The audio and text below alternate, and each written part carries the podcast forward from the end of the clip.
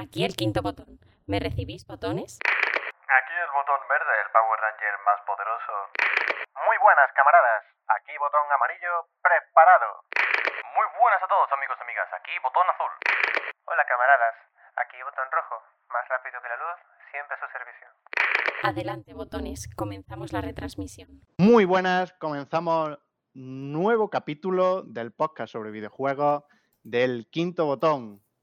Hoy es 17 de diciembre, jueves de 2020. Ya queda poquito. Os felicito a todos los que habéis llegado hasta aquí. Y, Y a los que menos no, mal, pues, y a los que no, mm, un pésame. Y bueno, menos mal que todos los botones han llegado hasta el final del año. Muy buenas, Chipsman. Tampoco hables muy rápido, que estamos a 14 días de morirnos todavía que acabe el año. Ay, ay, ay, qué dolor me está dando en el Sí, pecho. esa es la actitud que neces- se necesita en el mundo ahora mismo. Muy Eso buenas. Yanni. Hola, ¿qué tal? ¿Qué pasa, chavales? ¿Cómo estamos? Fatalist, muy buena. ¿Qué te pasó el capítulo anterior? ¿Has visto ese caballo ganador? En la carrera se siente tan solo, corriendo sin nadie a su alrededor. Le sabe amargo cuando muerde el oro. ¡El lar, el lar! Uf, qué bonito. Menos mal que tenemos aquí un poeta. Sí. Totalmente original, ¿eh? La frase. Es de, es de, Y- Lor- es de Lorca. Y nada, como siempre también el botón naranja, Morenheim, un servidor, Nuestro verdadero líder. o en la sombra. No, hombre. En, en el ocre. Y bueno, vamos a, vamos a despedir el año, la temporada de este podcast. Y la verdad que tenemos unas noticias para empezar que son pocas cosas. Pero Vamos a llamarlas suabonas. las vamos a comentar rápidamente. Sí. Eh, Yanni, comience usted, por favor. Pues yo traigo dos, dos muy brevísimas noticias. Una digamos, más personal, porque, bueno, es que Oscar Isaac, eh, Poe Dameron en la nueva trilogía de, de Star Wars, eh, va, a, va a protagonizar a Solid Snake en la, en la película de Metal Gear Solid. Una película que lleva varios años como haciéndose, como, como gestándose, porque no había, solo estaba el director anunciado, no había ni siquiera, creo que a día de hoy no hay guion, no hay... No se sabe qué van a adaptar, si, la- si el primer videojuego, si, va, si es otra historia, no se sabe. Sí se sabe que cuenta con el aprobado de, de Kojima y que David Hayter, el... no sé si se pronuncia así exactamente, Hater, ¿eh? pero el, el actor de voz de Solid Snake original, de varios, de varios de los videojuegos, que se acabó peleando con Kojima, pidió en Twitter eh, que lo llamaran, eh, que él estaba disponible para poner la voz. Yo no creo que suceda, pero es verdad que tiene una voz muy icónica. Y bueno, la noticia en, en Twitter en su momento, tiene ya una semana más o menos, eh, causó un revuelo por eso, ¿no? Por la confirmación, digamos, de que el proyecto siga adelante, porque no, no había noticia. Y hablando de proyectos de los que no había noticia hasta ahora, que aunque sea una noticia un poco tonta, pero es una, es una información, Jeff Kaplan, director de Overwatch, ha, ha asegurado que en la BlizzCon Online, que se celebrará en febrero, hablarán y mostrarán cosas nuevas de Overwatch 2. Así que un proyecto que también estaba un poco en la sombra, porque desde que se anunció que se mostró un gameplay, desde, desde aquel entonces hasta ahora, yo no había visto ningún tipo de información nueva. Y parece que han confirmado la presencia del, del, del juego en, en, su, en su gala especial. Así que bueno, a ver qué tal. Un apunte a eso. No ha confirmado, en ningún momento se dice que vaya a salir el juego cuando salga la BlizzCon, ¿vale? Simplemente que van a mostrar nuevas cosas de ese juego. Eso, hombre, por supuesto, claro, claro. Vaya que la gente se hypee No, y lo que no, no, pasa, no. y no podemos hypear a la gente porque luego pasa lo de Cyberpunk, que ahora Pero si igual que el primero, que es high. No, Pare- van a- Parece que el podcast va a cambiar de tema. Ojo, ojo. Eh, Chisman, ¿qué nos traes por aquí? Pues mira, yo vengo a hablar de, de Papito Terror, también llamado como Shinji Mikami, director de la famosa saga de Resident Evil. Fue director y productor de la mayoría de los Resident Vamos, fue director de la mayoría de los Resident Evil desde el 4 hacia atrás. El último que dirigió efectivamente fue el 4, donde ya hizo un cambio. Y después de este se fue de. Se, se fue, dejó la compañía. Y por el camino, pues fundó Tango Gameworks, que es donde está ahora mismo, donde hizo Devil Within, que fue el último juego que dirigió, ya que el 2 no lo dirigió él, lo, lo supervisó. y lo dirigió quien en ese momento le ayudaba a hacer el primero. Y, ahora actualmente está con, con Ghostwire Tokyo, este juego en primera persona de cazar fantasmas. ¿Qué pasa? Que al parecer por una entrevista, o que él mismo ha comentado, dice que no le importaría dirigir un dirigir de nuevo un juego. O sea, dirigir porque realmente el, único, el último que dirigió fue Devil Within 1 y fue del, del año 2014, si no me equivoco. Eh, la única pega a la que pone, digamos, es que solo hará un juego si el juego. si es capaz de hacerlo exactamente como lo tiene en su cabeza. Rollo, a ver. eh, aquí os está montando una Kojimada, rollo, a ver, yo quiero montarme esta película, pero no sé cómo hacerla. O tiene que salir exactamente como la tengo en mi cabeza, pero no sé expresarla. No sé exactamente a qué se refiere este señor, ya que Ghostwire Tokyo, por cierto, también lo está supervisando, no le está dirigiendo él mismo. Él está ahí como productor, sería, creo. Puede ser, Así, sí. así que no sé. No, no sabré decir lo que, lo que quiere Yo ahora sí lo entiendo bien porque hay un director de cine que me gusta mucho y le pasa exactamente lo mismo, que es David Lynch, que, Vaya, iba a el que decirlo. lo que suele pedir siempre es libertad, lo que, lo que él, lo que pie- yo, lo- yo creo que pide Shinji Mikami es libertad creativa, que no llegue el productor de turno y le diga, no, mira, esto no, porque a mí no me gusta, sino que él quiere que le den un dinero, que le den un, un- eso es lo que yo entiendo, que le den un dinero, una libertad, un, un presupuesto y que haga lo que haga, nadie le diga cambia esto, cambia lo otro. Entonces, Bueno, teniendo en cuenta que la compañía de Tango Gameworks es suya, no sé hasta qué punto sí, le pero, clara- decir- pero claramente eh, si el segundo lo supervisó y no lo dirigió, algo pasa ahí. No, pero lo. O sea, quien llevaba el, jue- el segundo juego era su. como digamos, su alumno, entre comillas, Sí, del que estaba sí, con él en el primero. Pero es extraño porque pasó ahí a supervisar y ahora está supervisando uno nuevo y entonces quiere volver a dirigir. Pero ¿por qué no vuelve a dirigir en no, su pero compañía? pa- efectivamente pasó a supervisar porque, no sé, o, o no tendría ganas de, de producir el segundo o algo así. O sea, creo que es más bien propio de él, no que lo echaran. Ya, hombre, claro, sería, lo- sería más extraño todavía. Es raro, pero bueno, eh, la verdad es que se echa un poco de menos eh, juegos de este, de este corte un poco más clásicos, ¿no? Menos, menos exploración y puzzles de pasillo, inspirado por eh, PT y este abuso de, de esa, de esa imaginería que, que creó Kojima en una demo, que fue bastante absurdo el impacto que tuvo. Y, y bueno, y volver a un, a un survival horror más clásico, ¿no? Quizá. Sí, porque la verdad, lo- los únicos parecidos que últimamente han salido con este palo han sido eh, Remodered, y ha salido bastante regular y Sí. roto. Mm, Y a enero del año que viene, pues tenemos uno, pero más de corte Silent Hill, que es el de Medium. es verdad. Bueno, Dicho pues, esto. a ver cómo evoluciona la cosa. El quinto botón se compromete a entrevistar a esa persona. Y ya, Ya, claro. ya diremos por aquí las novedades. Fatalis, ¿de qué hablamos? No Bueno. olvides pulsar el botón para hablar. Bueno, pues un poco en sintonía con lo que comentáis, un poco siguiendo las declaraciones de trabajadores de la compañía Capcom y un poco también en el tema de libertad creativa. Tenemos las declaraciones esta semana de Daisuke Ichihara, responsable director de la expansión Monster Hunter World Iceborne, que deja la compañía para mm, crear su propio estudio de- llamado Ilka, en el cual busca un poco esa libertad. En, declaraciones suyas mm, se refiere a que le gustaría crear una organización donde pueda realizar propuestas, donde algo nuevo, que quiera crear algo diferente, ¿no?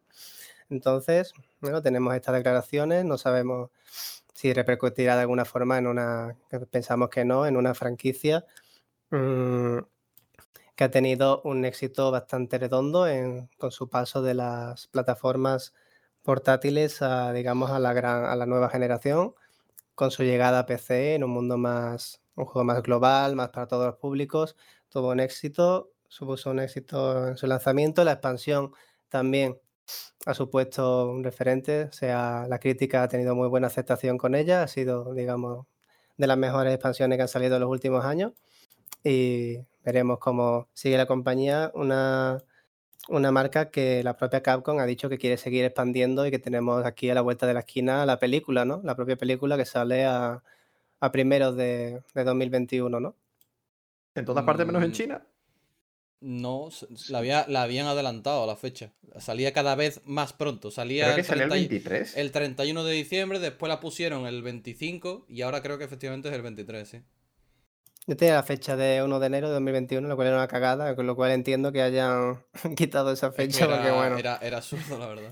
Es que se imagina a alguien yendo al cine un día uno, primer día de año, yendo al cine con una película y más... Hab- Habréis tu regalo de Papá Noel. Entrada para Monster Hunter. Yo, Nuestro mm, regalo, nuestro especial de principio de año nuevo va a ser eh, grabado en el cine directamente, Claro, comentando la película. La verdad que no me extraña que vuelvan a cambiar la fecha porque están las cosas regular. Y bueno, para acabar con el noticiario, eh, os comento, ya está disponible el cross save de Hades, es decir, podéis compartir vuestra partida guardada que tuvierais ya sea en Steam o en Epic con vuestro juego en Nintendo Switch, ¿vale? Eh, la verdad que, bueno, el juego cuesta 20 euros en la tienda de Nintendo, no sé en otras tiendas virtuales cuánto costará. Mm, por ese precio, la verdad que si ya lo tienen en ordenador, no lo recomiendo, pero sí recomiendo por 20 euros comprarlo ah, para una persona que no tenga ya el juego, ¿vale? Hasta aquí mi recomendación navideña, así que si, si queréis regalar el juego, yo creo que para Switch es un buen regalo. Y mm, nada más. También decir rápidamente que los cromos de Steam, del evento de Navidad, ya pueden ser conseguidos a cambio de eh, conseguir la insignia que conseguís también mm, a través de los cromos de cada uno de los juegos que tengáis en la biblioteca, ¿vale? Esto mm, más o menos se puede sacar algo de dinero para ge- gente que juegue al Counter Strike y quiera conseguir skin, pues eh, sabéis que podéis conseguir algunos céntimos y con eso pues una preciosa Mac Indigo que ya tengáis más que repetida. Mm, sabroso. Y nada, decir que las ofertas navideñas pues las iremos anunciando por, por Twitter, así que seguidnos para estar al día. Nada más, cerramos noticiario, nos vamos al debate de hoy. Volvemos a traer Cyberpunk 2077, esta vez, eh, bueno, la verdad que no es un tema agradable de hablar, porque hubiera sido mejor que el juego no hubiera tenido toda esta polémica, pero por desgracia, eh, con esa, ese lanzamiento el día 10 de diciembre, vino acompañado de numerosas quejas debido a los bugs que tenía el juego y también porque eh, no era todo lo punk que se pensaba que iba a ser. Así que, bueno, lo primero, quería escuchar la opinión de Chipsman, que es el que ha jugado al juego de los que estamos aquí, en su versión de PC. Chipsman. A ver, pues por ahora creo que en total llevaré. Creo que estoy en 10 horas o 9 horas ahora mismo. Todavía bastante introductorio, porque nada más empezar, o sea, nada más tener la libertad del juego, tienes el mundo con muchas misiones que hacer. Entonces, obviamente me entretengo. Ah, las primeras horas del juego, que fueron. El primer día jugué tres horitas del tirón. Eh, mucha personalización de personaje, puedes hacer briquerías ahí. También puedes personalizar tu, entrepierna como gustes. Obviamente en Twitch no podía hacer eso porque censura. Y es decir que ya son en esas tres primeras horitas, por ejemplo, lamentablemente, yo no había visto nada del principio, ¿vale? No había escuchado ningún comentario porque lo empecé al día siguiente. Ya había influencers que podían jugarlo el juego como 12 horas antes. Pero ya en esas tres primeras horitas ya me encontré como cuatro o cinco bugs. Tres de ellos visuales, gente atravesando puertas, alguna gente atravesando un coche. Hasta que uno literalmente me sacó del mundo continuamente. y tuve que. Tuve que. Pero no era rollo chocarte con algo. Era subir una cuesta con el coche y ¡pum! Me caigo del mundo. Entonces, con lo que he jugado el resto de días, que me he encontrado. En cada, cada vez que hago en streaming me veo dos o tres bugs visuales. Normalmente ninguno me ha. Quitando este que me pasó el primer día, que me he caído del mundo. El resto de bugs era lo típico, algo visual. Vale, que no fallo. son, no son bugs que afectan al desarrollo de la historia. Podemos decir que tú Eh, la no. historia la puedes disfrutar igualmente y te puedes enterar de ella y la puedes completar. Sí, sí, eso sí- sin ningún problema por ahora, eso no he tenido ninguno que me, que me impida avanzar. Eh, a, lo mejor una pantalla que se me ha quedado en el rollo, por ejemplo, coge un ítem y te sale la. A los Fallout, por ejemplo, que tú apuntas a un objeto y te dice las estadísticas al, al lado. Eso me Sí. pasó en una misión principal que sé que me- se me quedó el cartel ahí bugueado y no se me quitaba. Entonces estaba viendo todo el rato las estadísticas de ese arma. Y eso, pues, reiniciar el punto de control y punto. Pero, pero no. La mayoría de bugs por ahora, a mí en mi caso, visuales. Ninguno, quitando el de Karen del mundo, ninguno super tocho. En cuanto al juego, el tutorial. Me pasa como con el Assassin's Creed, y es que el juego realmente no empieza como a las 6 horas. O sea, hasta las 6 horas no ves el cartel del juego diciendo tu, tu, tu, Cyberpunk 2077. Como, hostia. Creía que no iba a salir nunca. Vale. Y a partir de ahí es cuando la historia realmente empezó a ponerse interesante. La intro del juego, como ya sabéis, tiene, tiene, tres, tiene tres pasados en el juego. Puede ser Corpo, que es un poco más de tío pijo de oficina. Luego tienes Nómada, que es persona de calle. Y el último, el de en medio, creo que era, no recuerdo el nombre. Y, y tampoco recuerdo exactamente qué rama era. Pero, por ejemplo, en mi caso, que he elegido la rama pija, digamos, digamos que soy un- una persona de oficina, eh, sí que me he encontrado con conversaciones especiales por tener esa información de haber sido una persona que trabaja en oficina. Por ejemplo, una persona que me da una conversación acerca de, oye, pues, pues hace falta robar un chip en este sitio o lo que sea. Y me sale mi, conversación de corpo, ¿no? Oye, oye, pues, sí, oye, yo he estado aquí o lo que sea y, sé que información no es nada, algunas sí son elecciones importantes, porque las conversaciones se basan en respuesta azul, que es más información, no afecta a, a lo que vayas a elegir, y la respuesta amarilla, que tienes una, dos o tres, dependiendo.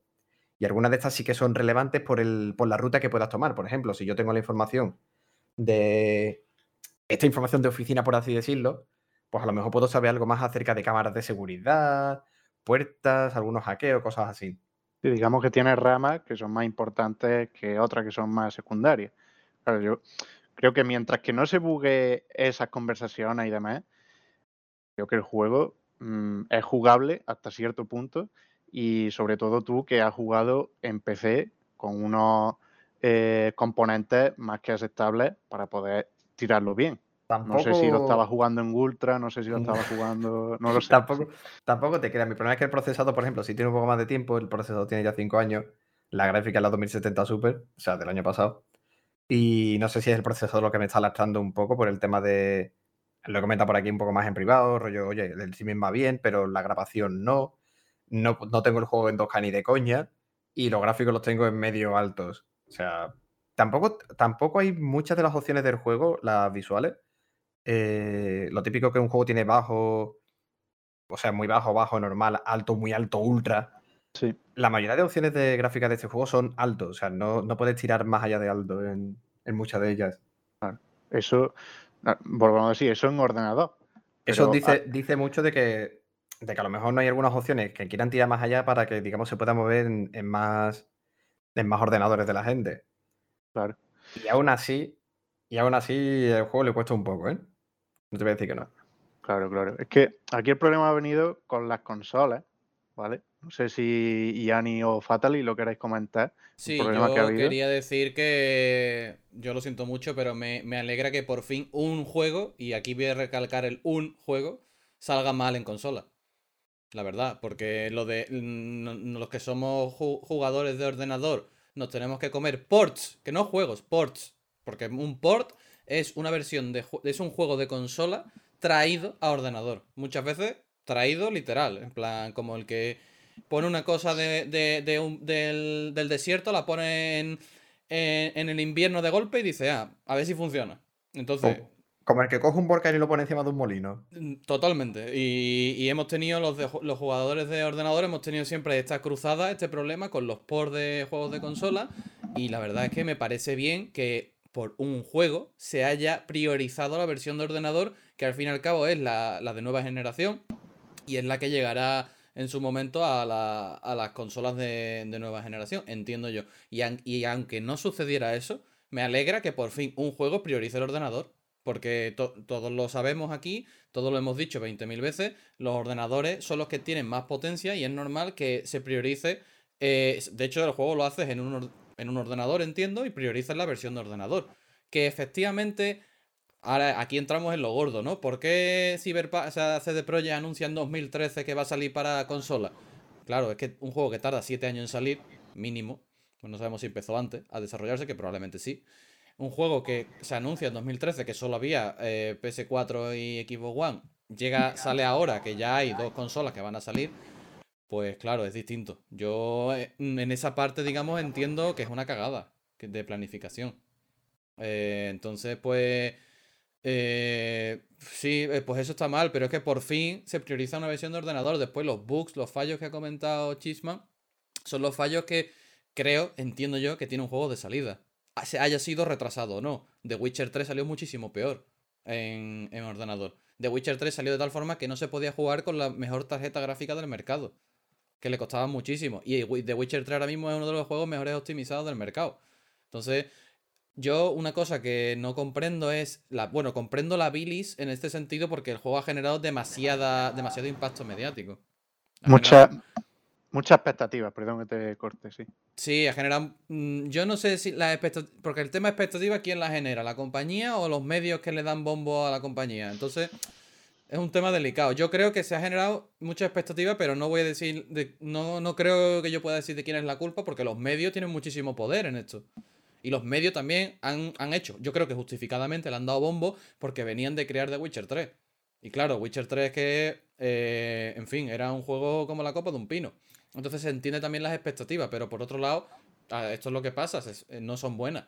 Y en fin, cuando se enseñaron estos, estos Night City streams, que era, eran como unos streaming que hacían CD Projekt de 30 minutos, creo que eran, mostrando cosas del juego, cuando enseñaron el juego en su versión Next Gen, digamos, yo creo que ahí mm, cualquier persona un poco, eh, poco lógica con el contexto se daría cuenta de que ese juego en las consolas antiguas no iba a ir bien. Que Estaba- o sea, entiendo. estaba clarísimo. O sea, yo entiendo que el juego efectivamente ha salido en un estado deplorable. Es penoso que haya salido así un juego. En, en cualquier, en cualquier plataforma, pero ya, pero por otro lado, pues me alegro que no haya salido así en ordenador. Porque a nosotros, cuando nos pasa eso, a los que jugamos en ordenador, no se monta esto. Nadie, nadie se pone así. O sea, a lo mejor ponemos, ponemos un tweet, a lo mejor le dan RT 5 personas y ya está. Pero lo de, lo de Cyberpunk está siendo. Bueno, mm, que, parece, que, que- que parece que han cometido un crimen sacando mal un juego en, en, en una consola. Y, no sé, yo lo siento mucho, pero bueno, me parece, me parece que ya era hora de que en ordenador saliera mejor. Yo no te digo bien, porque simplemente está mejor, también tiene sus errores, pero yo entiendo que eso es parte del proceso. Tú puedes testear un juego hasta el infinito en tu, en tu oficina, con, tu, con tus trabajadores y tus cosas, pero cuando salen y lo reservan 8 millones de personas, de las cuales el 60% están en ordenador y el 40% estaba en consola, así aproximadamente leí, cuando lo reservan 8 millones de personas, pues ahí está la prueba real de fuego, ¿no? Del, del rendimiento de un juego. Mm, y tampoco creo que sea para ponerse así. Después hay otros temas que quiero que ya los vayas sacando tú, como lo de que no es tan, que no es tan cyberpunk como, como se esperaba. Ahí yo lo único que puedo decir es que lo- los true cyberpunkers que han salido ahora de las cuevas, que nos expliquen qué es el cyberpunk entonces, porque mm, hasta ahora no habían dicho ni mu del cyberpunk. Ellos estaban con sus cosas y ahora de repente parece que es un tema súper controvertido y súper... Oh, no, es que no lo están haciendo bien.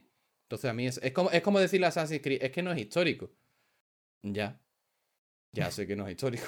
Pero, pero es que ten en cuenta que lo- el trabajo que hace Assassin's Creed en recrear todo un mundo me parece más valorable que decir, es que, por ejemplo, una cosa que he leído continuamente, es que mm, no puedes poner gordo tu personaje. Mm, no sé en qué juego de este tipo se puede poner gordo tu personaje, ¿eh? Y no se le ha dicho nada.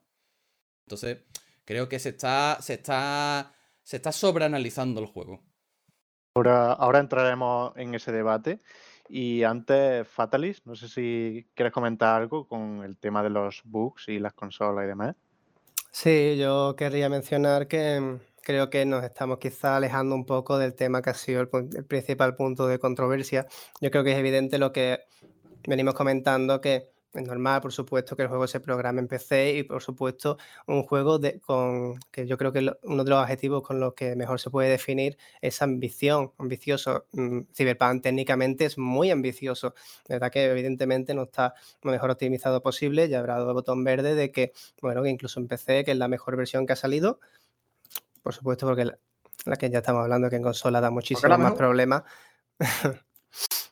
Aún así, en PC tampoco muestra un rendimiento, ya no solo en cuanto a fluidez, sino en cuanto a, a, mm, ¿cómo se dice? A prestaciones, digamos, optimizaciones, ¿sabes? Que tú con un optimizado que, que tú con, un, con unos componentes más normales puedas moverlo, ¿no? Necesitas unos componentes muy fuertes para poder moverlo a tope, pero visualmente el juego es un portento. Técnicamente es un portento. Pero ya quitando el tema gráfico, tenemos que irnos a lo que ha supuesto las consolas, que no es solo, no es simplemente que haya un montón de bugs, que bueno, alguna gente se las toma a coña, otros se los toma demasiado en serio, bueno, pim pam fuera.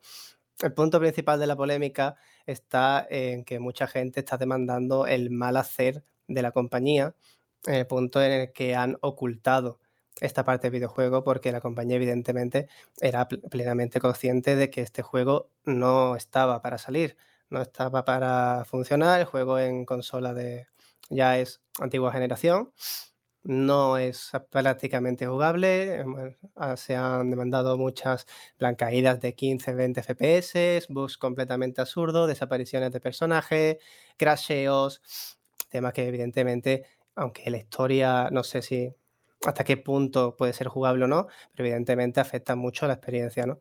Entonces lo que la gente está, mm, ya lo que más está lastrando la imagen de CD Projekt es la parte en la que ellos mismos mm, prohibieron, la, no compartieron licencias de las versiones de consola. Todo lo que enseñaron fue en PC, que bueno, eso es totalmente lícito, se hace muchas veces porque, como comentamos, la versión más potente, ¿no? Donde tienen más recursos para mostrar algo más impresionante.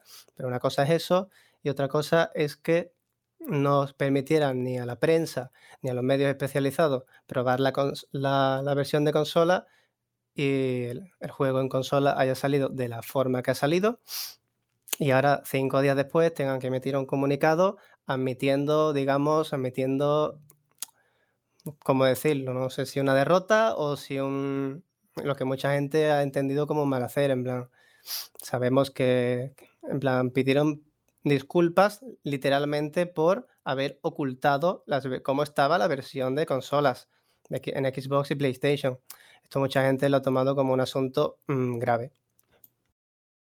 Hombre, yo creo que mm, todo se resume en el tema de los bugs, ¿vale? En una decisión de empresa por la parte de CD Projekt, una decisión en la que ha arriesgado para ganar más dinero. Simplemente ha dicho, mira, para conseguir vender más, vamos a vender el juego en las consolas de la última generación. O sea, de la última no, de la anterior generación. ¿Qué pasa? Pues que ha salido mal. Ha sido una decisión de empresa en la que tú has arriesgado y está, en este caso le ha salido mal. Mm, ¿Podría haber ganado mucha pasta? Pues sí, pero no ha sido este caso. De hecho, hablando de dinero, quería apuntar que ha recuperado con las solo con las reservas del juego, ha recuperado los gastos de marketing y de producción, pero en bolsa ha perdido mil millones de dólares. Claro, claro, al final estamos, estamos, hablando de que económicamente le va a salir rentable de todas las maneras. Ayer escuchaba ciertos analistas, ¿no? digamos, que se meten en estos temas, comentando cómo al final es parte es lo que se entiende en la parte de la crítica, que es parte de una estrategia de mercado la cual ellos sabían perfectamente, porque ellos testean su propio juego, evidentemente ellos sabían perfectamente que la versión de consolas era un fiasco y aún así la sacan al mercado porque saben que con, con, lo que venden y aunque hayan ahora está el otro punto en el que han permitido las devoluciones y tal y cual, aunque según el contexto geográfico en el que estés y la, temas de distribución y tal. En algunos sitios te lo permiten, en otros no. Bueno, y también hay que apuntar que Sony se lava las manos. O sea, CD Projekt se lava las manos con Sony, Sony se lava las manos otra vez y se las ha devuelto a CD Projekt porque había un problema. Ha dicho, los que los tengáis en... La primera, la primera vez que dicen podéis, vamos a habilitar las devoluciones, se pedía que contactase con el proveedor. Y si la compra era digital, porque la física, entre comillas, es más sencilla, porque tú devuelves la caja con el disco y Santa Pascua. Pero la digital, que es lo que ha llegado para quedarse, eh, las compras digitales, de hecho ahí están las consolas sacando eh, las consolas sin disquetera, sin directamente las versiones digitales, como para rebajar costes además. Entonces, la versión digital, ¿cómo se devuelve? Bien, pues Sony en su ley de acuerdo de consumidor, para devolver un producto tiene que estar disfuncional. Sea, tiene que no funcionar. Y el juego a ver, por- mm, se enciende. Entonces, en- entonces ahí entra en la terminología de funcionar. Entonces Sony se agarra al comunicado de CD Projekt que dice, recomendamos no devolverlo porque lo vamos a arreglar. Y entonces por eso Sony dice que no hay de devoluciones, de los que quieran devolver. Y entonces sacaron después un comunicado, o no sé si es el mismo, pero eh, había un párrafo que mencionaba explícitamente las compras en Xbox. Y no mencionaba Sony, por este problema de tú, tú sí, tú más, yo menos. Porque al final ha sido eso. Se ha resumido en un yo la tengo más grande, tú la has cagado más, yo, la- yo lo he hecho peor o tú la has hecho mejor, etcétera. Ha sido un- una pelea de niños chicos en ese sentido. Nadie, nadie se ha responsabilizado de lo que ha pasado, que efectivamente, como ha dicho Fatally, la culpa ahí no es de otra que de CD Projekt. De, porque lo que, te- lo que yo creo que tenía que haber hecho CD Projekt como empresa es salir a la palestra el año pasado o este año y decir, vamos a cancelar la salida de los juegos en las consolas antiguas, que hubiera supuesto también una caída en bolsa que te caga de grande, por supuesto, porque las consolas Claro. ahora mismo, aunque en ordenador funcione mejor, aunque en Play 5 estuviera disponible, etcétera, la, lo que tiene casi todo el mundo es las consolas de antigua generación, es normal, por lo, por lo económicas que son, y el, y el suponer, claro, no se atrevieron a salir a dar la cara y decir, no vamos a sacar juego en Play 4 ni en Xbox One porque no, no es el juego que, que nosotros queremos, que os merecéis, que hubiera quedado mejor que toda esta parafernalia de no, pedimos disculpas y, y- hacer esto, efectivamente, esto de no dar las claves de consola. Porque, claro, es que yo, yo como desarrollador, si yo estoy ahí como trabajador, no ya como gerente, porque yo ahí distingo, ¿no? Yo estoy como trabajador, a mí me daría vergüenza que vieran un producto que no he hecho bien, o un trabajo, o un arte que no, que no está bien.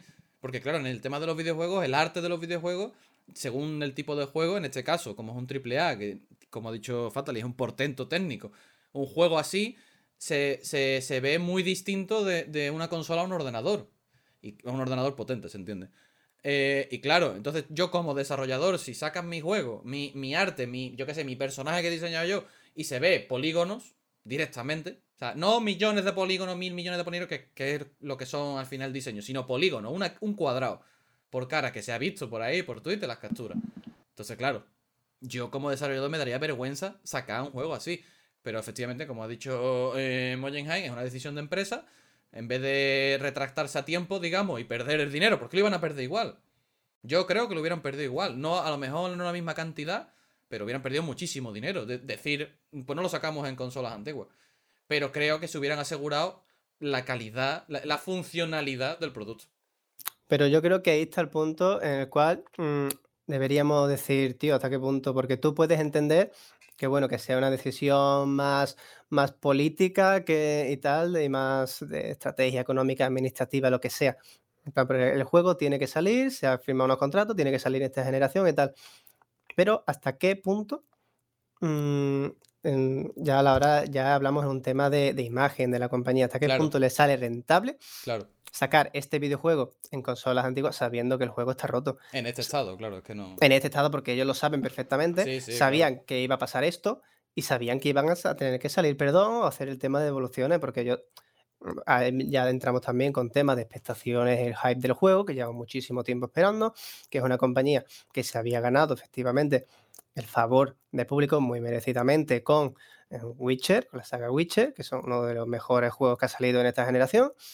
Y, y ahora saben cómo se arriesgan, digamos, en plan, hasta qué punto les tiene que salir rentable, incluso con el tema de devoluciones y tal, porque al final tú sabes que con toda esta parafernalia que montan entre la distribuidora y tal, que si ahora tienes que ir a la tienda física o pedirle, mandarle un email directamente a, a CD Projekt, que es otra de las soluciones que han propuesto, que saben que mucha gente solo por el hecho de tener que meterse en esos temas a lo mejor más burocráticos o que mismamente la gente más, digamos, más paciente que sepa que porque el juego al final se va a arreglar. Eso lo sabemos todos. Al final va a tardar más. Ha salido ahora porque tenía, estaba firmada esa fecha, aunque la hayan pospuesto, al final el juego, la fecha máxima era salir a principios de diciembre para la campaña de Navidad. Y con la, bueno, la nueva generación ahí, tal y cual, ¿no? Esas cosas son más de conocimiento común, ¿no? Al final el juego tenía que salir, pero hasta qué punto le sale rentable mm, enfrentarse a esta campaña donde van a perder todo el favor de público que tenían. Las pérdidas en bolsa, evidentemente, van a ser muy graves y como leí ayer en muchos sitios, es que hay mucha gente ya a nivel de imagen que ya no se lo va a perdonar. Ya porque el próximo título que salga, ahora, próximo desarrollo, vendan lo que te vendan, ya la gente va a estar en plan, bueno, ¿y ahora esto va a salir bien o, o va a ser como pasó con Cyberpunk? ¿Entiendes? Bueno, yo Claro, a mí, a mí, el a mí meme- ese- esa postura de la gente me parece un poco nazi, la verdad. Es verdad que efectivamente la imagen está resentida, pero hay gente que, como tú bien dices, hay gente que ya les ha echado la cruz como, si- yo qué sé, como si es tu madre que te ha pegado una puñalada, tío. Que me parece muy exagerado lo de, no, es que le echo la cruz a la compañía, macho. Ubisoft, Ubisoft no ha parado de sacar juegos en mal estado. Y, Y ahí y- no solo Ubisoft, y no solo Ubisoft, y sigue Bueno, sacando juegos y no pasa nada. Es que no pasa nada porque tú hayas... pa- El problema aquí, para mí, es que la gente se cree que porque pague un dinero, tiene derecho a decirle nada a nadie. Porque esto es como cuando vas a una tienda y tú compras y tú ya te crees que, que puedes hablarle mal al que te está vendiendo algo. ¿Por qué? Porque tú estás pagando, tú estás pagando ese derecho. No. Tú has pagado un juego, ha salido como el culo, lo han, le han hecho que te cagas de mal. Perfecto. Tienes, estás en todo tu derecho de pedir la devolución si se puede, de quejarte todo lo que tú quieras, etcétera. Pero yo estoy leyendo unas cosas que bueno, que poco más, insisto, poco más CD Projekt son unos criminales. Y tampoco me parece. Porque eh, después son las mismas personas que dicen, bueno, pero los videojuegos. Digo, vamos a ver, pues los videojuegos pues son videojuegos y no, to- no nos los tomamos tan a pecho para unas cosas y para otras tampoco. Entonces, sí, CD Projekt la ha cagado, 100%. Pero lo de la gente de le voy a echar la cruz porque es que son unos sinvergüenza, porque no sé qué. Mira, hay compañías que llevan más tiempo, sobre, por, sobre todo porque s- lo de Cyberpunk es la primera vez que les pasa a ellos. Porque The Witcher 3 salió mal, pero no tuvo este impacto mediático de lo mal que salió. La gente dijo, bueno, el downplay, eh, la bajada de gráficos típica del E3, pues eso le pasa a todos los juegos, ya lo tenemos como asumido. Vale. Pero esto de, "Buah, es que, como tú has dicho, porque además va a pasar, es verdad. Lo de, no, es que yo ya no compro ningún juego más. Que le pasa, que hay gente que le pasa con otras compañías, pero son, es un poco más comprensible porque la han cagado varias veces. En plan, el- Bethesda con los Fallout, eh, Ubisoft con los Assassin's Creed, el Batman también ha tenido un par de salidas bastante eh, a trompicones, en fin. Hay muchos juegos que salen mal. Es una mierda, es una mierda para la gente que se ha pegado el curro ahí, el, el, el crunch, la sobreexplotación laboral, etcétera, que se ha pegado ese curro para que el juego salga bien, y es una mierda. Pero de ahí a CD Projekt me ha destruido la vida, pues bueno. Claro, como dice Fatal al final, de lo último que ha dicho, Witcher 3 tuvo un, tuvo un lanzamiento bastante, bastante horrible. Pero la cosa es que en The Witcher, al menos en mi caso, ya que lo jugué de salida, pero jugaría, no sé, al principio, hasta que lo arreglaron, creo que jugaría como 5 horas, creo, tampoco mucho. La verdad de Witcher que tanto, tanto bugs no recuerdo, sino que el problema que tenía es que estaba optimizado como el puto culo, entonces costaba un montón moverlo en condiciones. Y ni eso. Entonces, claro, tú dices, hostia, vale, se han tomado 8 años en sacar Cyberpunk. Uno espera que Cyberpunk de salida, mínimo, rinda en, en- rinda en condiciones. Teniendo en cuenta también que hace no mucho pusieron en Twitter una imagen donde, donde mostraba las especificaciones técnicas, lo cual más o menos tiene sentido. Eh, porque a menos que lo pongas, supongo, en 2K o en 4K el juego, con todas las opciones gráficas al tope, RTX incluido, porque viene con Ray Tracing de salida este juego, no me parece. Gráficamente no me parece un, un super bicharraco. Está muy bien. Pero tampoco es obra maestra en tema gráfico. Ahora, eso sí te digo, el tema de animaciones, doblaje en español es la puta polla. Eh, en serio, porque literalmente. Es como si. Como si no, es- no es un diálogo. No es lo que tú sientes en otro juego, que es un diálogo grabando frases. No. O sea, realmente parece que. Coño, ut- utilizas la jerga y te la crees. Dices, lo que yo diría, básicamente. Así le hablaré, así le hablaré yo al desgraciado este. Buah, es que soy yo literal. Literalmente así. Claro, al final estamos es la hablando del conjunto del trabajo técnico, Claro, que hay un es montón de detalles y un montón sí, de cosas cosas. que está trabajadísimo. Sí. Eso es- Eh, luego lo otro que dijo Manu, el tema de las devoluciones, lo cual se ha metido ahí en un barullo muy tocho, porque es como si yo qué sé, es como si yo a vosotros tres, que no os conozco, sois vosotros tres tiendas, tiendas normales y corrientes. ¿Cómo? ¿Una tienda Oye. yo? Mm. Sí. No veo el dinero. te- porque no vendes. Y te llevo mi producto y te digo, toma, mi producto, véndelo. Y tú, venga, de puta madre. Y ahora la cago con mi producto y os digo que tenéis que devolverlo. Y es como, perdona, que yo tengo que, de- que devolver dinero de tu cagada porque. Entonces, Claro. decías que el, que el tema digital era más jodido, pero es al revés. O sea, el, lo jodido es el tema físico. Porque un, si yo te pongo Cyberpunk ya abierto, sin el plástico, ese juego, ¿qué hago yo como, como? Si fuera yo la tienda, ese juego lo tengo que vender como, como juego de segunda mano, como juego reacondicionado. No Sí, puedo metérmelo en el, curto, en el culo y venderlo como por 70 babos como nuevo. Pero que el digital, al ser un código, como el caso de Steam, por ejemplo, pues, juegas dos horas, juegas tres horas y lo puedes devolver y ese juego nadie se- y ese código nadie se va a enterar que está reusado, básicamente. Porque es nuevo. Pero ahí es Eh. que está perdiendo dinero en el caso del reacondicionado. Claro, Claro. claro. Ujú. Y, y- y- y- y- Ah, bueno, claro, y lo otro de The Witcher 3, el- lo que comentaba mucho Fadali también, el tema de que sea rentable. Claro, o sea, la han cagado un huevo con la versión de Play, de Play 4 y la de Xbox One, teniendo en cuenta que en su día The Witcher 3 eh, supuestamente lo estaban haciendo también para Play 3 y dijeron, vale, no, no, no, este juego no puede salir en Play 3 porque es que no tira, o sea, tenemos que sacarlo en Play 4. Y en ese caso se olvidaron de la generación antigua. En este caso lo han hecho al revés y han dicho, sí, podemos sacarlo para Play 4 y para, y para Xbox Series X, serie- eh, Xbox One. Entonces, supongo que ha rentado mucho, pero también por el hecho, supongo, de sumar que nadie tiene un PC en condiciones para jugar Cyberpunk, o a lo mejor no tienes el dinero para comprarte la consola de nueva generación. Y dice, coño, tengo Play 4, pues me lo compro en la Play 4 porque es lo que tengo. Y dice, esta gente se lo va a comprar, porque es lo que tiene y a lo mejor no tienen dinero para permitirse una consola o un PC Mm. nuevo.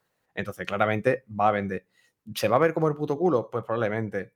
Pero tenía que, eh, el problema es que tenía que haber salido y decirlo, oye, esta- eh, así se ve el juego. Obviamente la caga, ¿no? Porque estás mal vendiendo. al nadie- final- nadie Claro, va- va a ahí- mal vender tu Esa, pues, es la, esa es la pelea. Re- mm, la- las dos opciones sales perdiendo, pero en una Exacto. se supone que puedes mantener la imagen de reconocer. Mira, ah, también hay que, no hay que olvidar que el juego iba a salir en abril, que las consolas de nueva generación no estaban. no estaban.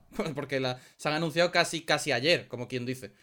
Y iba a salir en abril, entonces, pues tú en abril, si hubiera, si hubiera salido el juego en abril, pues haber dicho antes. Porque el juego en, un verano no lo iban a arreglar. Decir, Claro. Mira, eh, no, no puede salir en estas consolas, porque como tú bien has dicho, como el Witcher 3 es el mismo caso. Pero claro, es que lo retrasan a, a septiembre, después a, a- a diciembre, y aún así siguen queriéndolo sacar en consolas antiguas. Y es como, tío. Claro, si, si ves que las consolas antiguas no van a tirar tu puto juego, va a ir como el culo porque no aguantan eh, una de dos. O lo decís, y porque los juegos de consola obviamente no van a más de 30 FPS la mayoría, el 90%, o lo decís que el juego vaya así o no lo sacáis, una de dos. Claro. Pero obviamente, pues si lo han sacado es porque van a sacar más dinero vendiendo las consolas antiguas. Que con el dinero que van a más- perder, claro. Exactamente. Y Claro, además, pues ahí está el punto. Claro, yo creo claro. que ha sido muchísima la presión que han metido los inversores y accionistas Sí. para que sacar Sí, el claro, juego ya, porque otro retraso va a suponer mm, menor valor de las acciones y eso es lo que no quieren ellos, perder Claro, dinero, claro. a fin de No, cuentas. claro. Perder tanto dinero. Al ¿sabes? final Porque el que- capitalismo siempre está presente. Claro, y aquí yo creo que ya toca dos temas que dan para otro debate prácticamente. Y uno de ellos sería, eh, ¿los triple A tienen menos libertad aunque tengan más dinero que un indie por toda esta presión que genera la- el mercado? Yo Yo, aquí... yo creo que. Tu Sí. respuesta depende de si tienes un nombre detrás. Si eres, si que- eres Hideo Kojima y también Y Pero Neil el nombre, el nombre hay que hacerlo. También, hay- también te digo. El nombre hay que hacérselo. El Claro, nombre no claro. es, es que Kojima no ha hecho nada en la vida y le dan el dinero y tiene la libertad creativa. No, es que Kojima ha hecho unos juegos espectaculares. Empezó trabajando en Konami siendo un puto nadie, que él tenía una idea de juego y le se la dejaron hacer, creo que porque hubo un juego que no salió a tiempo y le dejaron hacer el suyo y, ahí comienzan las cosas. Entonces, ¿tiene un nombre? Sí, es verdad, pero lo tiene porque se lo ha ganado, igual que, que el creador de Resident Evil, Shinji Mikami, pues tiene un nombre, porque él quiere, porque él sabe, esta petición, digamos, entre comillas, al aire de, no, es que quiero volver a dirigir un videojuego, pero quiero tener completa libertad, pero es porque sabe que la puede tener, porque se ha ganado ese, ese nombre. Pero efectivamente yo estoy de acuerdo con que los AAA tienen mucha menos, de hecho creo que tienen mucha menos libertad, igual que tienen más recursos, al final es una relación inversamente proporcional. El indie de normal tiene mucho menos recursos y mucha más libertad. Es verdad que ahora con el Kickstarter, con estas campañas, ¿no? Pues está, entre comillas, se equilibra. Porque si un juego, por ejemplo, eh, Undertale, creo que ganó. el, creo que el objetivo eran, por decir, 25.000 y ganó 50.000. Creo que ganó el doble. Porque, claro, genera un interés y al final entre- se le, le sale rentable solo por eso. Pero, y- pero claro, esto es un 1% de los juegos. Esto no, no es, lo, no es lo normal en los indies. Claro que cuántos juegos tenemos en Steam de sorteos que no han llegado que son una basura.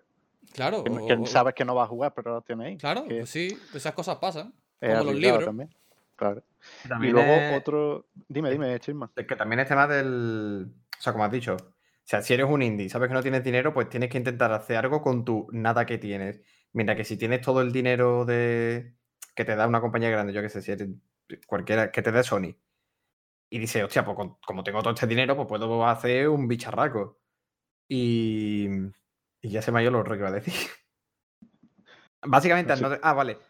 Eh, el tema de los indies es un poco como lo, como lo que hacían las empresas en su tiempo con las consolas eh, antiguas. Como con la Play 1, rollo. A ver. El hardware, igual que el dinero ahora con los indies, es limitado. ¿Qué podemos hacer con lo que tenemos? Pues hay que hacer truquitos o cosas Claro. llamativas. El Mm. ejemplo, el mejor ejemplo que se me viene a la cabeza es Silent Hill, que a la Play no puede cargar, pues to- obviamente todo el, toda la ciudad, pues te pone una niebla que era una pantalla de carga continua, básicamente. Es lo que ha marcado la esencia de Silent Hill al final, que todo el mundo recuerda. Exacto. También hay- Es en, bonito en eso. def- en defensa de los creadores de Silent Hill, decir que hay un pueblo que le pasa eso. Que yo creo que también, aparte del hardware, obviamente, que, continua. sí, que está Sí. rodeado de niebla permanentemente. Por- porque debajo, debajo hay una- unas minas de carbón que no, no están controladas, una cosa así, me lo contó, me lo contó Ah. Spectro 2 hace tiempo, sí, y entonces la ciudad no se puede vivir en ella porque la- no es niebla normal, es, es vapor tóxico. Claro, son gases, ¿no? Tóxico. Claro, son gases, efectivamente. Y, pero está continuamente rodeada de niebla. Entonces, Madre. yo creo que hay un poco de las dos cosas, del hardware, que es la anécdota que se cuenta siempre, pero creo que también hay un poco de influencia de esta ciudad, que ahora mismo no recuerdo el nombre, creo que estaba en Pensilvania, pero no lo recuerdo, lo siento mucho.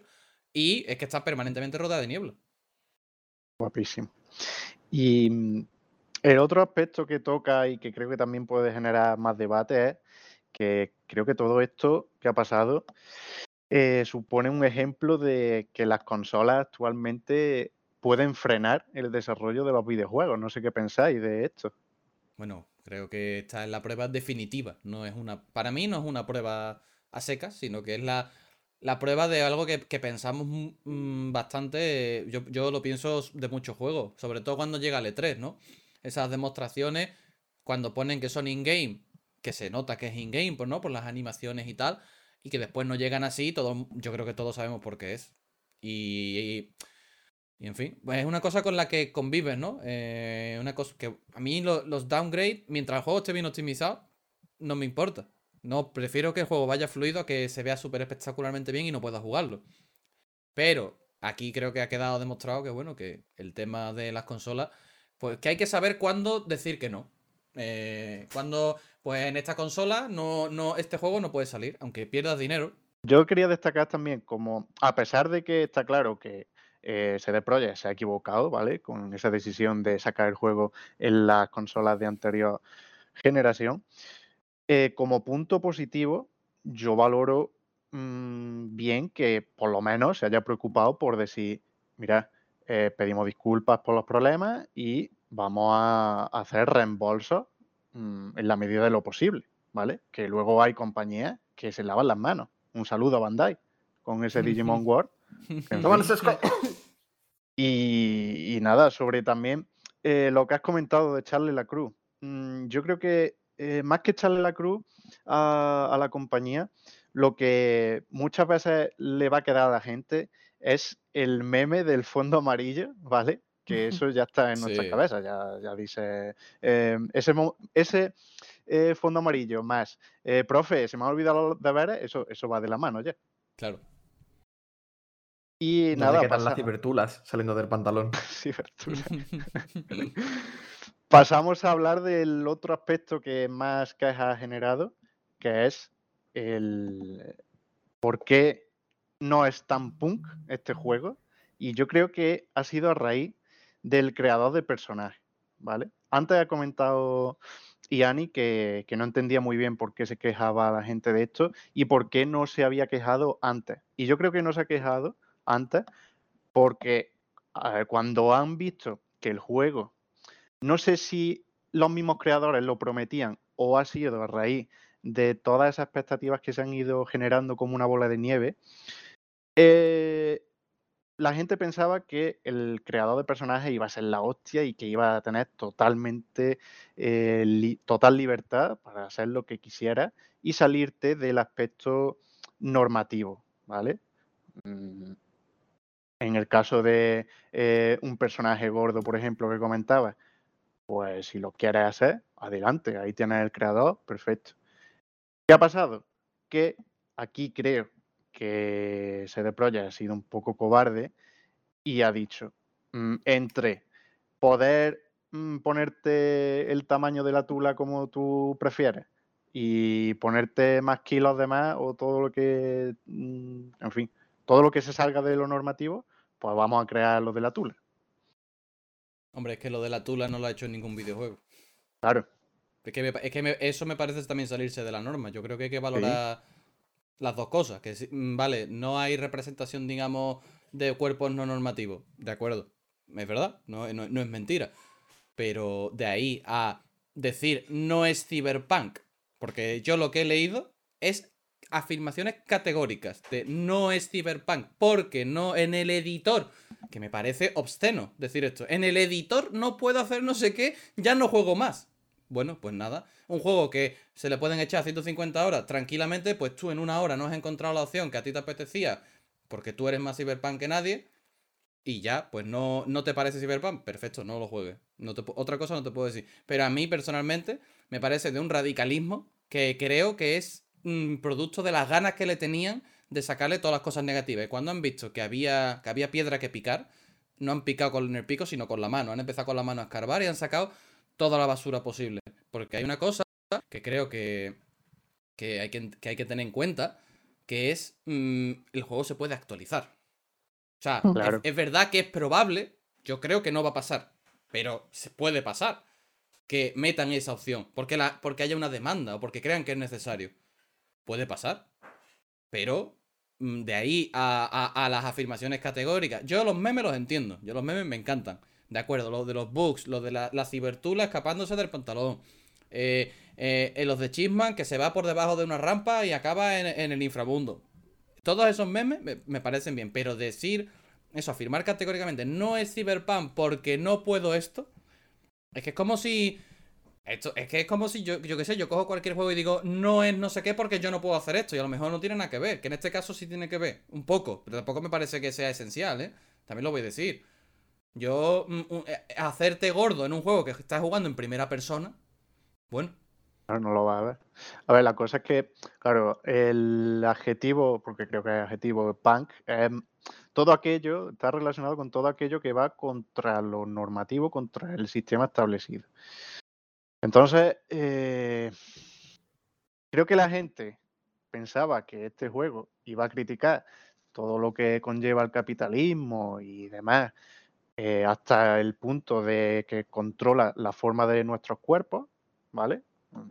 Buscamos todos, buscamos en, esa, eh, en ese cyberpunk imaginario el mejor cuerpo más estilizado posible para competir más y no se ha podido hacer en este juego. pero entonces, Yo la verdad que a mí no me parece- acuerdo. Claro, ah, mira, ahí voy. A mí no me parece un- una queja suficientemente importante como para rechazar a- automáticamente el juego. ¿Por qué? Porque, vale, esto es el creador del personaje, pero bueno, luego tiene una historia detrás que a lo mejor en la misma historia te explican por qué no puede ser Claro, eh, eso iba yo. gordo. Yo qué sé, que no lo sé, porque no he si, jugado si el tú, juego. tú mismo has dicho, eh, en una sociedad cyberpunk en la que los cuerpos están completamente estilizados, pues a lo mejor esa es la razón por la que no te puedes hacer gordo, porque tu Claro. personaje está modificado de tal forma que sea siempre delgado. No, sea- hay, pe- hay personajes gordos por el mundo, ¿eh? Sí, sí, sí los he visto, pero Ah. a lo mejor tu personaje no, por lo que sea. No lo sabemos. Hombre, es eres que, un. O sea, un mercenario que va por ahí por su puta bola, entonces. Raro no sé, sería. a mí me parece un poco cogido con pinzas, la verdad. Eh, y mí- además, antes, antes de. Y con, este, con esto quiero cerrar, no lo quiero alargar demasiado. Yo lo siento mucho, pero eh, no me parece justo quejarse de este aspecto y que a la gente le guste Blade Runner. Claro.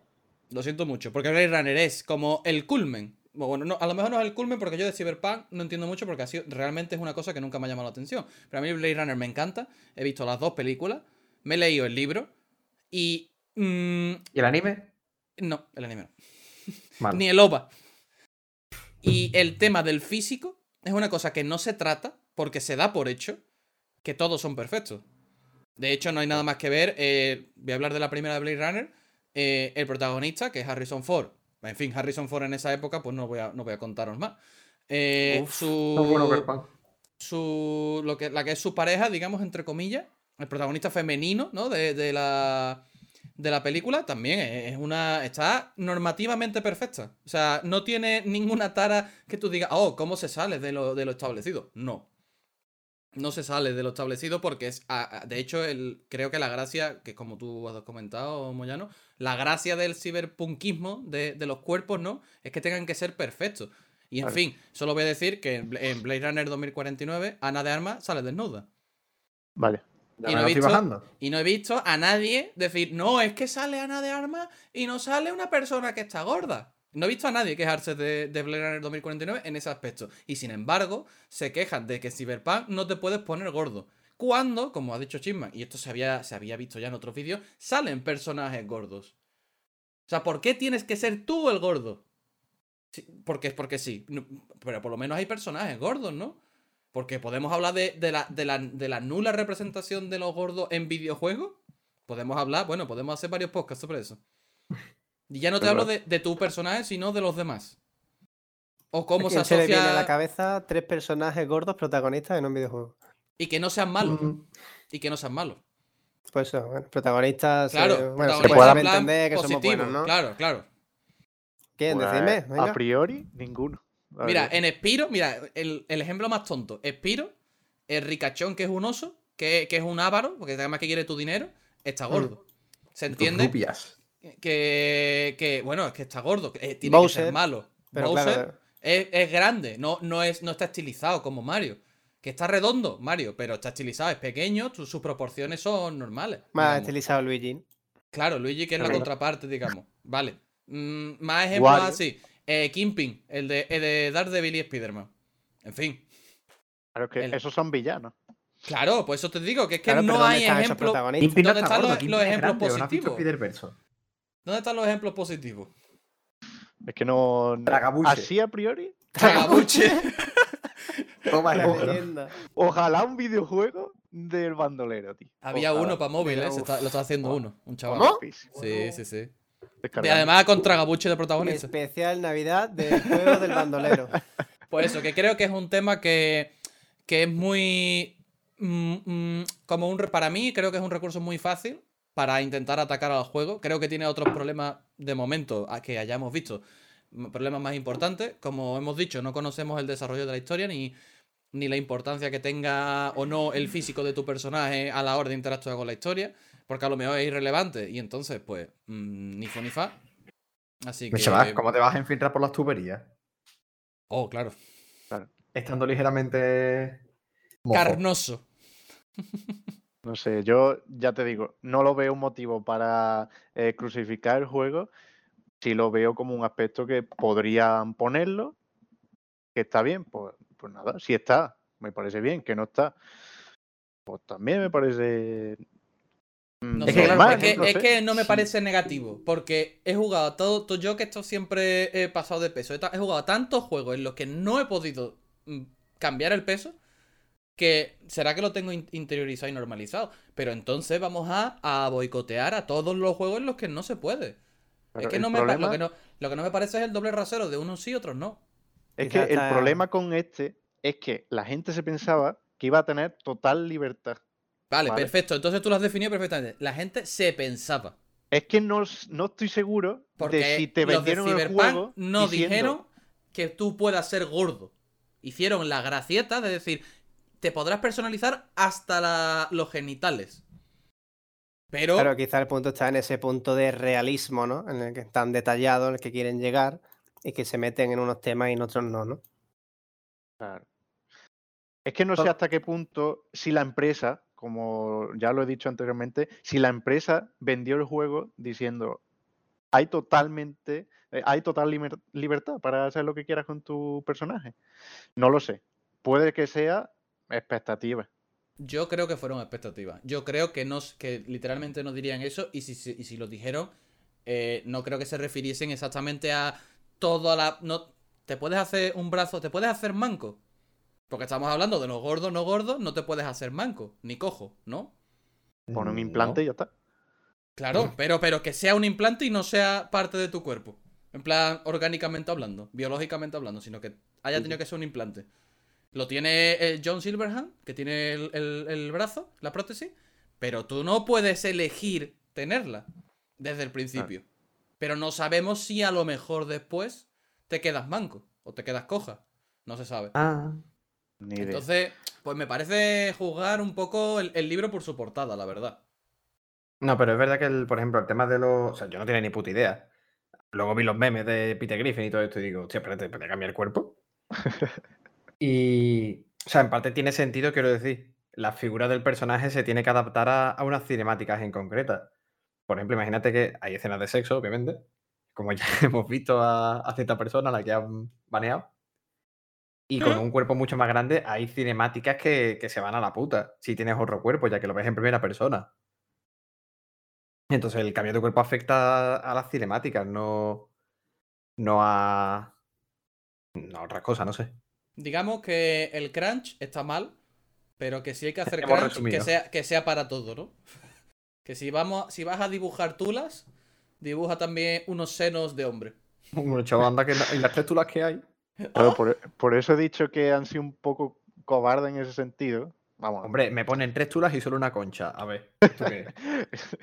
¿Esto Bueno, y, tres, y decidido- tres tulas ya, son pocas, pues imagínate lo otro. Es que. han si decidido editar una cosa y no la otra. No sé. Ya, ya bueno, hablando con personas que han jugado como Carmona y eso, que he estado debatiendo con ellas ese aspecto, ¿Con no ella? sé, me parece curioso. Con, con ellas, esas personas. Con esas Ah, personas. vale. Más Espérate. Carmona era. Carmona, Una ciudad. lo que quieras está. Una ciudad, mismamente. Pues Fatali, ¿quieres comentar algo más? Y si quieres, cerramos debate. Yo estoy listo y servido. Yo estoy un poco más, un poco disgustado, la verdad, por ese mal hacer que ha tenido la compañía. Un caso que va a ser bastante polémico en los próximos meses. Yo creo que va, va a ser recordado durante un tiempo. Yo soy más de los que a mí no me importa que haya salido así de salida porque no tengo ningún problema en esperar para jugarlo. Y sé que el juego en algún momento lo van a arreglar y yo creo que va a estar disponible en todas las plataformas de forma espectacular porque el juego al final es un portento en lo suyo. Creo que el problema ha sido más de, como ve- veníamos diciendo, de planificación. Yo creo que no es tanto por mm, aspectos técnicos de que las consolas de actual generación no puedan llegar, sino que más de tiempo para optimizarlo todo. Yo creo que al final va a ser un juego que va a estar bien, pero hay que puntualizar en este mal hacer que ha tenido la compañía. En caso que va a pasar a la palestra para en los videojuegos, como fue el, llama- el sonado caso de, de No Man's Sky, también lo genera espe- mm, eh, claramente las expectaciones que se, que se crean en torno a cada videojuego, todo lo que se ha vendido acerca de este título y por lo ambicioso que es. Al final es el contrapunto, ¿no? La gente espera mucho de ti porque sabe que eres capaz de hacer cosas tan buenas como The Witcher, porque tú lo enseñas como, una, como un auténtico portento, al final pues sale de esta manera, ¿no? Yo creo que es un juego que lastimosamente se va a lastrar todo lo bueno que tenga por esto, pero con el paso del tiempo lo empezaremos a ver de otra forma. Esperemos, yo la verdad que confío en la empresa porque si ha sido capaz de llevar The Witcher 3 hasta la Switch, mm, yo creo que tienen capacidad de sobra para modificar las cosas y mejorarlas poquito a poco. Claro, claro, si al final el tema no es el juego como vaya a estar, porque, in- insisto, yo creo que todos los que se están quejando del juego saben que en unos meses el juego va a estar optimizado tal y como debería. Yo creo que al final, en plan, la queja llega más por la ocultación, ¿no? Por el haber jugado un poco con las expectativas de la gente, ya no solo con su dinero, ¿no? Que también que a la gente le duele mucho. Pero al final es eso, han enseñado un producto que no es el que era en ciertas plataformas, ¿no? Y al final es lo que, lo, lo que la gente se queda, ¿no? Pues sí. Y para cerrar ya todo esto, quería hacerle una preguntilla que se contesta con sí o no a Chessman y es la siguiente. ¿Te Y o no, pero razonando. No, no, sí, no. Sí o no, ya está. Tú razonas si quieres, pero la respuesta se puede, puede ser sí o no. ¿Te arrepientes de haber comprado el juego de salida? Mm, dura pregunta. Eso no es un sí o no. Eso. Me ha Vale. dejado tiempo para razonarla. Mm, puede haber esperado. Bueno, viendo que como no sabemos cuánto van a actualizarlo. Aún si soporto los bugs, no me arrepiento. Bueno, pero hay que tener en consideración que Chipsman, nuestro botón verde, está jugando en la plataforma menos afectada. Y lo está jugando en Play su canal. Chis, eh, corrígeme si me equivoco. El quinto, chip, el quinto Chipsman. El quinto Chisma. Eh, Así ese, que en ese. podéis, podéis Por cierto, verlo he, por he de decir que respecto a la, a las secundarias de The Witcher y las secundarias que he hecho hoy e hice el otro día, las secundarias mantienen el nivel. Son entretenidas y te cuentan algo curioso o interesante Secundaria de Cyberpunk, ¿no? de Cyberpunk, exactamente. Vale, vale. No siento que estoy, oye, reme esto, o reme esto, o, o no me, o no me cuentan nada directamente, no. Las que llevo me cuentan algo interesante. Pero entonces, si las secundarias son interesantes, ¿será mejor juego que Final Fantasy VII Remake? Oh, Bueno, chavales, esto ha sido todo. cerramos, cerramos. Muchas gracias por escucharnos. Espero que os haya gustado toda esta temporada. Con este capítulo ya cerramos la temporada 2020. Y nada, para saber más de nosotros, estamos activos en Twitter. Si corrígeme si me equivoco, Yani, eh, nuestro Twitter es arroba Yani, arroba Yani. Sí, es arroba, ah, es arro- es, eh, eh, Ian y colegas. arroba el quinto botón. Sí, es el quinto botón tanto en YouTube como en Twitch, como en Twitter, como en Evox. Y en Perfecto. Spotify también. Muchas gracias, Yani. Nada, lo dicho, muchas gracias por estar un día más. Y Yani, Nada, a vosotros y espero que, que la temporada os haya gustado y nos vemos el año que viene. muchas gracias, Chisman, por todo tu bagaje. Muchas gracias a vosotros. Esta es la relación más larga que he tenido en toda mi vida. Muchas gracias, Fatalist. Ese silencio incómodo cuando he terminado. Gracias a ustedes. Y recordarse siempre confiantes y transparentes. Y, y sobre todo, siempre Sí. amable, gente, siempre amable. Y muchas gracias a nuestro coordinador y presentador que está aquí siempre dando el calle, aguantando la- las turras que le damos a nuestro querido botón Ocre Moyenheim. Hombre, no, la- la- gracias a vosotros, las turras no, las tulas. ¡Lo dijo, maestro! Pues nada, gente, eh, disfrutad, felices fiestas, pasadlo bien, mucho, mucho amor para todos y todas y mucha suerte. Nos vemos la próxima. Feliz de fiesta y cuidarse, ¿eh? Venga, mascarilla. Bob